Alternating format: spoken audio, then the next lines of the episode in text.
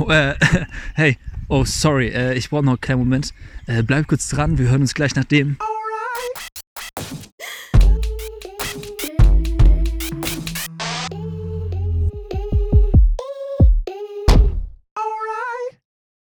Herzlich willkommen zu unserem Podcast. Die Folge 1 geht los. Patrick Senner sitzt gegenüber von mir virtuell.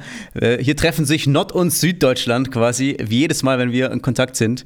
Weil, Patti, wo kommst du her? Wer bist du? Drei Sätze zu dir. Ich wohne in Hannover, bin Ehemann, Vater und habe Theologie studiert. Und seit einem Jahr kennen Sam und ich uns über Social Media. Wir haben uns nur einmal im Real Life gesehen und sonst seit einem Jahr gefühlt wöchentlich mehrfach Kontakt und haben viel gemeinsam über Insta und TikTok gemacht. Sam, Alter, äh, wie würdest du dich kurz in drei Sätzen beschreiben, bevor wir gleich richtig deep einsteigen hier? Ich bin Jugendpastor in München im tiefen Süden, genau, Bayerns und äh, bin schon länger auf Social Media angefangen mit YouTube-Videos gestartet für meine kleine Gemeinde und äh, freue mich immer wieder, dich zu treffen. Genau, wir haben uns echt nur einmal real life getroffen. Es steht noch aus, ein zweites Treffen oder viele vielleicht sogar. Hoffentlich, ja. Dieser Podcast äh, geht in die Verlängerung und zwar ist das äh, die Weiterführung unseres Buches, der Social Media Guide, der für Kirchenbrands, für Ehrenamtliche, für Hauptamtliche, für Einzelpersonen oder für Teams sein soll und ihnen helfen soll, irgendwie Social Media Arbeit neu zu starten, weiterzuführen, besser zu machen. Und der Podcast ist nicht das Vorlesen des, äh, des Social Media Guides, sondern einfach, äh, wir diskutieren die Themen, die wir dort gemeinsam mit anderen erarbeitet haben. Genau, das ist genau das Stichwort, dass wir Social Media irgendwie auch privat feiern ne? und gleichzeitig aber auch äh, uns so Anliegen ist, dass wir Menschen ermutigen wollen, auch ein bisschen ausstatten wollen, ein bisschen pushen wollen, auf Social Media richtig Gas zu geben, auch loszulegen. Das sind so die beiden Wege. Und deswegen starten wir heute die erste Episode mit dieser großen Frage, warum Social Media? Warum ist es überhaupt wichtig? Das ist die entscheidende Frage am Anfang. Weil wir glauben, dass viele von euch, die gerade zuhören und diesen Guide geschenkt bekommen haben, eine ähnliche Frage haben. Wir beide sind Jugendpastoren, LKG und EC München und ich bin in Niedersachsen Landesreferent für Teenager und Jugendliche. Und es ist schon oft die Frage, die kommt, ja, brauchen wir denn als EC, als Gemeinde, brauchen wir als Verband, brauchen wir als Kirche Social Media? Oder sollten wir uns weiterhin konsequent auf Offline-Arbeit konzentrieren? Und wir finden die Frage wichtig, wollen sie ernst nehmen. Und deswegen geht die erste Folge um dieses Thema. Sam, wenn du auf einer Schulung bist mit mir oder so und uns die Frage gestellt wird, ist Social Media Arbeit wichtig oder warum ist sie wichtig? Wie würdest du versuchen einzusteigen? Ja, das ist immer die Frage, die ganz am Anfang kommt. Da kommen yes. große Fragen und äh, ich würde natürlich immer die Frage stellen nach der Zielrichtung auch am Anfang. Was ist wichtig? Was willst du erreichen? Und will man einfach nur auf Social Media sein, um äh, irgendwie ein Star und Sternchen zu werden? Oder ähm, steckt da mehr dahinter? Und gerade für Privatpersonen ist es eher nochmal ein Thema, wie kann ich so meinen Privataccount überhaupt äh, größer machen oder will ich den größer machen? Und wenn ja, warum? Und dann die viel größere Frage trifft wahrscheinlich ähm, ähm, Werke, Verbände, Gemeinden, Kirchen, weil da viel mehr dahinter steckt. Da braucht es dann konzeptionelle Sachen, da braucht es auch inhaltliche Fragen. Und ich glaube, da ist die Frage noch ganz viel tiefer und viel grundsätzlicher angesiedelt. Und ähm, da möchte ich auch nochmal tiefer gehen und Paddy, dich fragen. Wir haben auf einer Schulung auch immer wieder die Frage bekommen, darf man denn die Maschinerie von Social Media unterstützen? Also das ganze Ding, ja, die nutzen unsere Daten, die nutzen unsere ähm, ganzen ähm, Gepflogenheiten, unsere, unser Verhalten und verkaufen die Daten weiter und so. Und manchmal kriegt man genau diese Frage. Und ich glaube, die wird sich auch jeder stellen müssen, wer auf Social Media unterwegs ist. Der muss selber sich mit dieser Frage auseinandersetzen. Als Gemeinden kann man da auch manchmal ganz schön kritisch rangehen und fragen, darf man das überhaupt unterstützen? Wie würdest du darauf reagieren? Die, für mich wäre die konsequente Gegenfrage, die ich stellen würde, was wäre der größere Schaden, es zu tun oder es nicht zu tun? Also wenn man es tut, natürlich sind gegen eigene Daten futscht man die Daten anderer, die auf dem Handy sind oder so, können auch abgegriffen werden. Die wissen alles über dich, über Standort, IP-Adresse, über dein Verhalten und du kriegst zugeschnittene Werbung. Kann ja auch Vorteile haben. Und trotzdem ist es so erstmal ein Hoch. Mache ich das oder mache ich das nicht?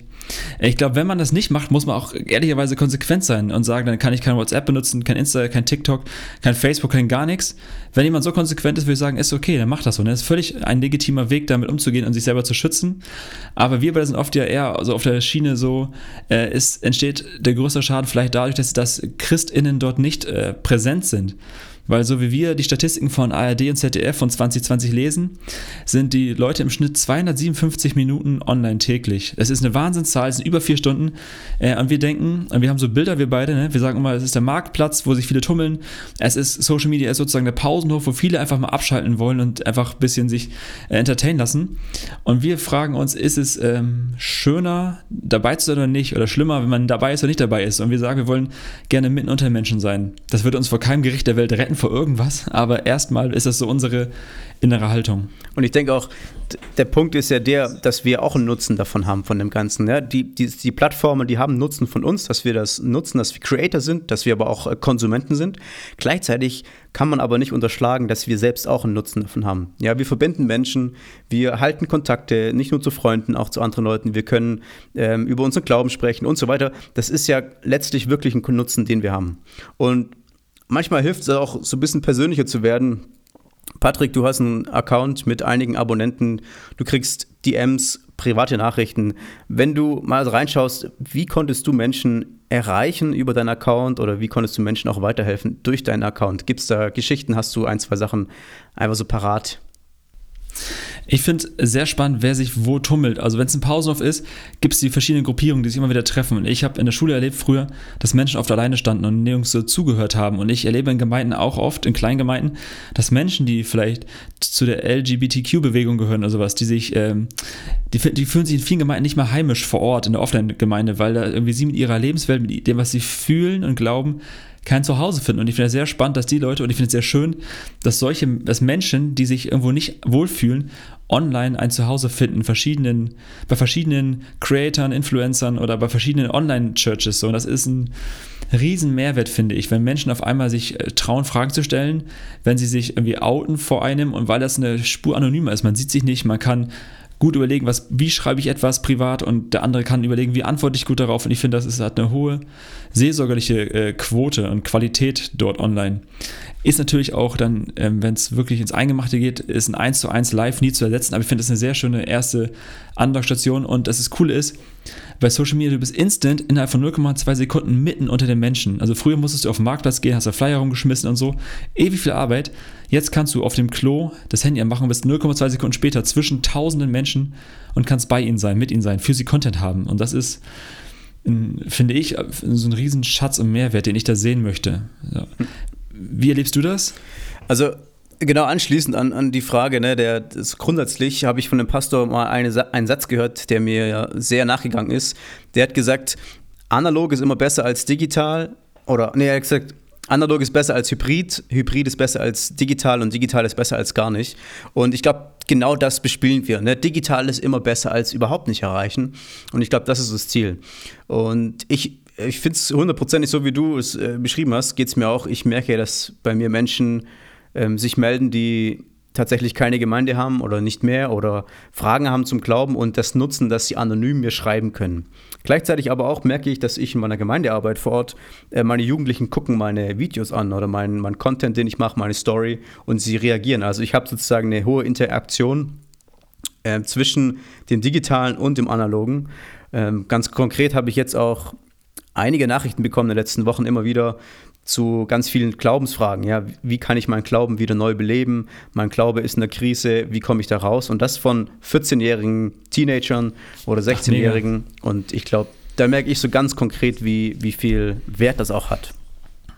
Was ich bei dir auch erlebe, das kannst du vielleicht auch mal teilen, weil du willst, willst mit uns, ähm, dass du auch ja viel, viel Kontakt auch über TikTok hast zu Menschen, die du sonst nie erreicht hättest, wo du, also das ist oft bei Instagram, die Algo Instagram und TikTok funktionieren verschieden. Das kommt in anderen Folgen nochmal.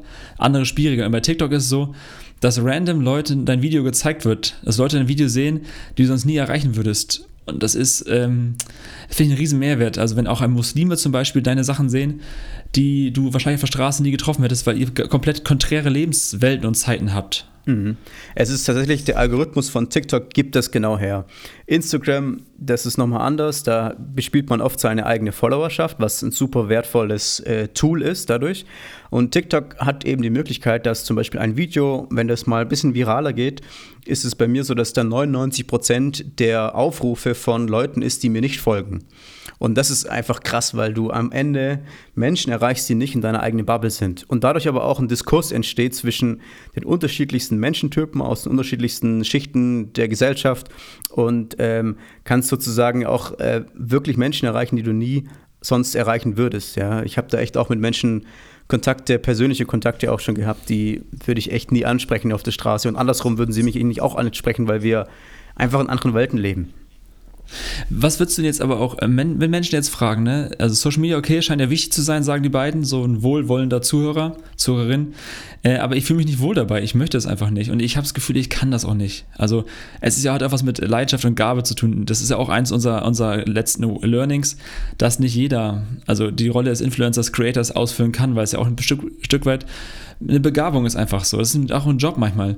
Oder ist ein Job. Was würdest du solchen Leuten antworten, die da Bauchschmerzenprobleme haben, weil sie selber sagen, ich merke, es müsste eigentlich gemacht werden, aber ich kann es nicht, ich will es nicht? Ja, ich glaube, ganz vielen geht es so, dass sie merken, da, ich bin nicht die Rampensau, die irgendwie ständig vor der Kamera steht. Und das ist auch super weird. Da ähm, kam ja auch das Thema noch im Buch, ne, wie man vor der Kamera spricht und auch wie relevant das vielleicht auch wird. Gleichzeitig ist keiner äh, verpflichtet und niemand muss es machen. Ich glaube, man kann die Entscheidung treffen und sagen dann eben, es bin ich nicht, oder das kann die Entscheidung auch so fällen und dann es eben nicht tun. Gleichzeitig würde ich aber trotzdem jeden ermutigen, das einfach mal auszuprobieren, weil ich weiß, dass ich bin nicht dafür geboren geworden, vor der Kamera zu sprechen und die ersten Male waren Horror. Ich weiß nicht, wie oft du gebraucht hast, um yes, deine... Yes, yes. wie, viele, wie viele Takes hast du schon aufgenommen bei einem Video? Also was war das Maximale? Ich weiß nicht, ich habe manchmal zwei, drei Stunden gefühlt Videomaterial für am Ende ein 10 Sekunden Video oder so. Ja. Also vielleicht die zwei Stunden, aber ich habe schon so 19 Minuten habe ich aufgenommen, immer wieder neu gesprochen, Sätze und irgendwann hast du merkst du, komm, muss gar nicht so. Ja. Ich glaube, also Instagram und äh, TikTok, TikTok und so verzeihen eine hohe Fehlertoleranz. Also die haben eine hohe, hohe Fehlertoleranz, so vielleicht. Ja, und man gewöhnt sich dran, ne? Also.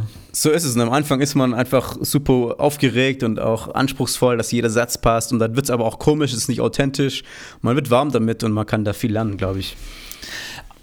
Eine Frage, die oft auch kommt in diesem Zusammenhang, wenn wir jetzt diskutieren würden mit euch, die ja zuhören und ihr vielleicht jetzt Kommentare äh, schreiben könntet live, wäre ja auch eher, aber dann, okay, dann mache ich das halt, aber das ist doch nicht nachhaltig, was wir tun, oder? Was würdest du da sagen? Ist das nachhaltig? Und wenn ja, was ist nachhaltig und was ist auch nicht nachhaltig? Weil ich finde, also zum Beispiel nachhaltig, äh, wenn manche Dinge sind nicht nachhaltig und deswegen kannst du auch Fehler machen, weil das ist egal. Ein Video wird gezeigt und morgens ist es egal, das Video, so nach Motto. Aber gibt es Nachhaltigkeit in diesem Bereich? Naja, ist immer die Frage. Ne? Es ist halt auch die Frage nach Einfluss. Warum, also hat man überhaupt Einfluss auf Menschen? Und da muss man definitiv sagen, ja. Die Frage ist natürlich immer, wie groß. Ne? Also, wie, wie viele Menschen habe ich dazu bewegt, dass sie ihr Leben radikal verändern über Social Media? Das kann ich natürlich nicht beantworten, die Frage. Aber ja. trotzdem aber ähm, bekomme ich Rückmeldung, dass Menschen sich angesprochen gefühlt haben, dass sie dass sie äh, Impulse bekommen haben aufgrund von dem, was, was ich mache und auch ich weiß auch, dass es bei dir so ähnlich ist. Immer wieder yes. äh, bekommen Menschen so Häppchen ja, zugespielt und, und geliefert, dass sie motiviert, dass sie aufbaut und, und ähm, sie sehen vielleicht auch einen Lifestyle, den, den sie gerne ähm, oder den, den, sie schätzen und äh, lernen auch davon, wie andere Menschen zum Beispiel Glauben leben. Wie, wie gehst du damit um mit der Nachhaltigkeit? Wie, wie nachhaltig ist dein Content? Das habe ich von dir gelernt, dass äh, man, dass es nicht auf das einzelne Video, den einzelnen Post ankommt, sondern eher auf das, was über einen langen Zeitraum sich entwickelt und entsteht und dass es manchmal auch ein bisschen um Quantität geht. Also Qualität darf nicht leiden, sowohl inhaltlich als auch technisch nicht. Aber ich habe das Gefühl, auch wenn, also mir tut es gut zu wissen, wenn ein Video mal nicht abgeht, mal nichts, das nächste kommt. Ich glaube auch, so wie du, also ich versuche äh, so snackable, so leicht verdauliche Kost zu machen, äh, positiv klar, damit Leute eine Sache mitnehmen für ihren Alltag und versuche halt konsequent von ihren Fragen ihre Lebenswelt her zu produzieren auf den Accounts, die ich so, äh, so betreue. So natürlich, also wenn man sagt, bei YouTube ist die Regel, oder eine so eine, ein so ein so eine, so ein Mythos auf jeden Fall, dass pro Minute 400 Stunden Videomaterial hochgeladen werden, nur bei YouTube.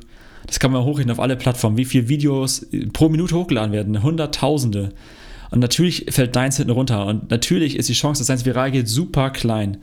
Aber ich denke mir, das ist so, das haben wir beide von Tobi Scholl gelernt, ne, dass wir äh, nicht für die Masse produzieren oder, für, oder um irgendwie, damit wir Reichweite am Ende haben oder äh, Follower gewinnen, hm. sondern wir machen das für die Leute, die uns anvertraut sind, wollen wir das Beste geben. Wenn uns 70 Leute anvertraut sind, geben wir für 70 Leute das Beste und wollen die positiv prägen.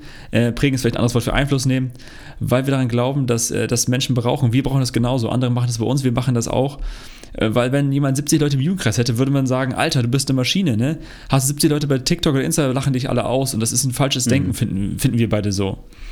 Exakt, das ist ja auch, äh, der gleiche Gedanke ist, ist der, dass man sagt, irgendwie für, für, für eine kleine Gruppe investiert man unglaublich viel manchmal für die Gemeindearbeit, aber ja. eben auf Social Media ist man sehr begrenzt auch in dem Punkt und wir feiern es gar nicht. Wir können es gar nicht feiern, wenn wir wenig Abonnenten haben oder so oder wenig Likes, wenig Aufrufe.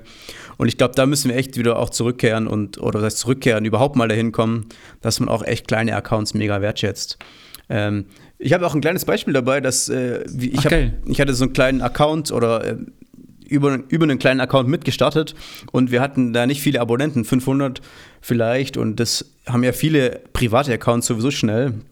Und dann haben wir da einen Livestream gemacht mit Leuten und haben gemeinsam äh, auch Bibel gelesen und solche ähm, über den Glauben gesprochen in einem Livestream und da waren unglaublich viele Leute dabei, also um die 20 Jugendliche für diesen kleinen Account, enorm hohes Engagement, sagt man so.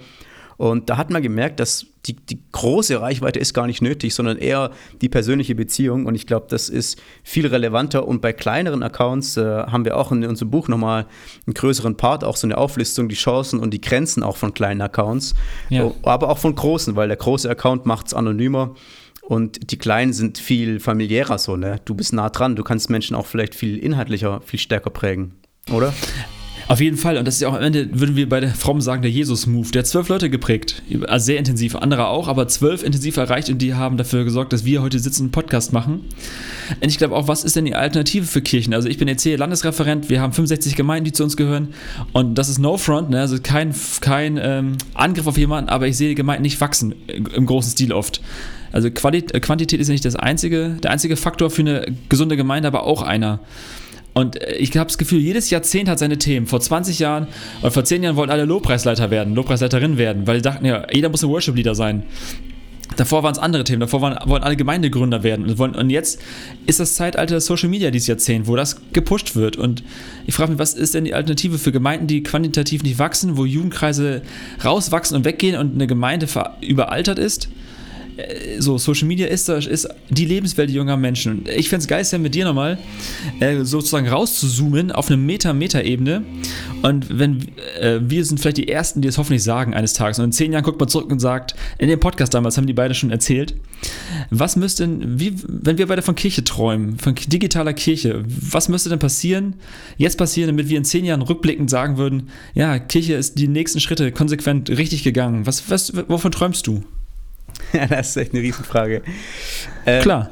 Ja, ich, ich glaube, ich denke ja in zwei Richtungen. Die eine Richtung ist auf jeden Fall, dass wir professionell, professionelle Formate und Accounts brauchen. Ich denke auch in Zukunft wird viel relevanter werden, dass wir Teams bilden und mit Teams Accounts hochziehen, weil die Arbeitslast, die auf Einzelpersonen liegt, ist viel zu hoch. Ich glaube, ja. wenn Gemeinden was starten wollen und Accounts groß machen wollen, braucht man Riesenteams dahinter. Äh, da gibt es auch Beispiele, en masse von, von funktionierenden Geschichten, aber die, der Arbeitsaufwand ist zu groß. Deswegen denke ich in Zukunft, wir brauchen Kirchen, die mutig sind, Ressourcen freisetzen und äh, Teams äh, mit Teams investieren und äh, da Menschen im Hintergrund haben, die Redaktion machen, die verschiedene andere Bereiche im Hintergrund äh, bewältigen, auch Community Management, also einfach dranbleiben an den Menschen. Das ist so das eine, glaube ich, dass wir diese großen Accounts vielleicht brauchen oder wir brauchen sie auf jeden Fall, um auch Reichweite zu haben, auch Impact zu haben, Einfluss. Und gleichzeitig denke ich auch an ganz kleine Accounts, die ganz einfach und treu an den Menschen dran sind. Und ja. ich glaube, die die äh, nicht zu vergessen in dem ganzen großen Großdenken und man muss immer weiter und größer und mehr Abonnenten. Und äh, wenn es Kirche schafft, Gemeinde schafft, ihre eigenen Gemeindemitglieder oder, oder Jugendverbandsmitglieder ähm, zu motivieren, dass sie auf ihren kleinen Accounts ähm, ganz treu ähm, ihr Leben jetzt nicht gläsern zeigen, aber einfach ein bisschen was teilen, dann ist das ähm, ganz viel wert. Ich glaube, das ist, früher haben Freunde äh, ihre, also früher haben Leute aus der Gemeinde Freunde mitgebracht in die Kirche und gesagt, hier komm, da gibt es ein cooles Programm.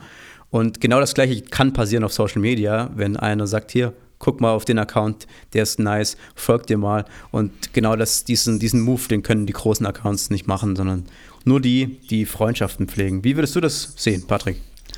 Ich würde auch sagen, am Ende ist die Jesus-Bewegung immer eine ehrenamtliche Bewegung. Also muss es so bleiben. Viele große, viele Accounts, die von Freunden äh, guerillamäßig geführt werden, wo man gemeinsam viel Spaß und Zeit hat und so da reinsteckt, auf jeden Fall unterschreiben.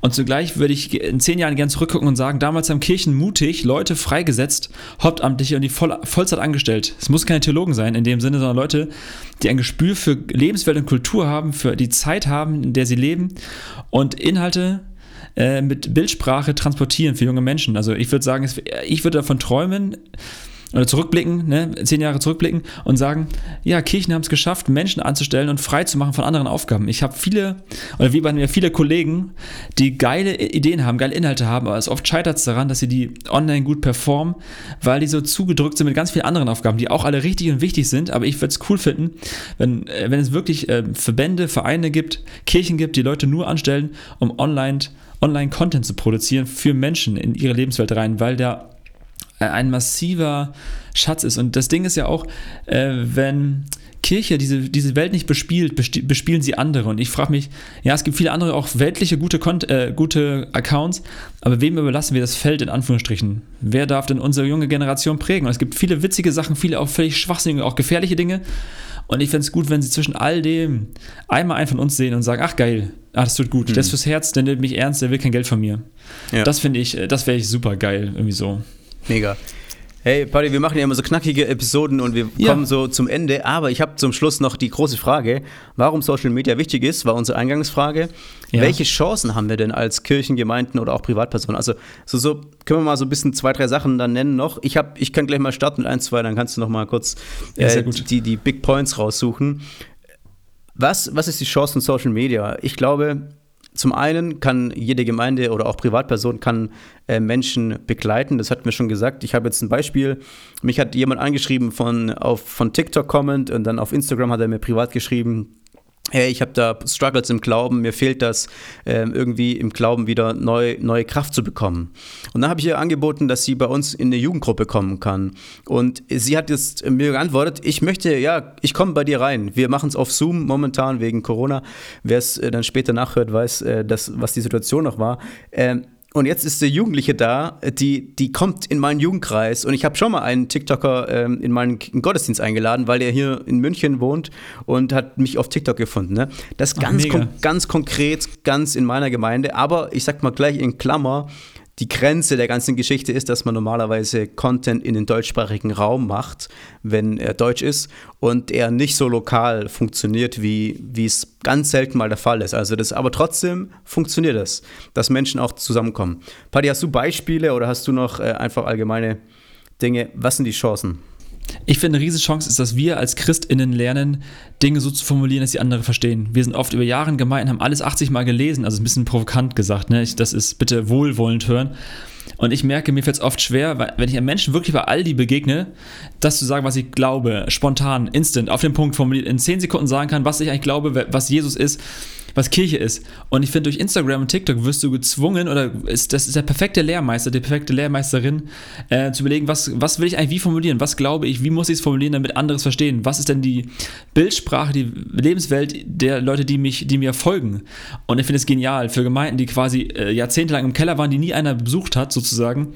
Die kommen raus durch Social Media und lernen sich selber darzustellen, das, was sie glauben, so zu äh, erzählen, dass andere Menschen sagen, ach geil, interessant. Und das haben wir beide auf Accounts, als Christen und Nicht-Christen, uns so ein Feedback geben. So, apropos Feedback, ich würde sagen, wenn ihr Feedback habt zu dieser ersten Folge, es kommen noch ein paar mehr, dann haut das ruhig raus. Schreibt es bei Insta, kommentiert, diskutiert mit. Äh, und ich würde sagen, Sam, Folge 1 ist im Kasten, oder? Ist im Kasten, genau. Wir würden sagen, macht weiter auf Social Media, bleibt dran und wir freuen uns auf die nächste Folge mit euch. Tschüss. Ciao, ciao.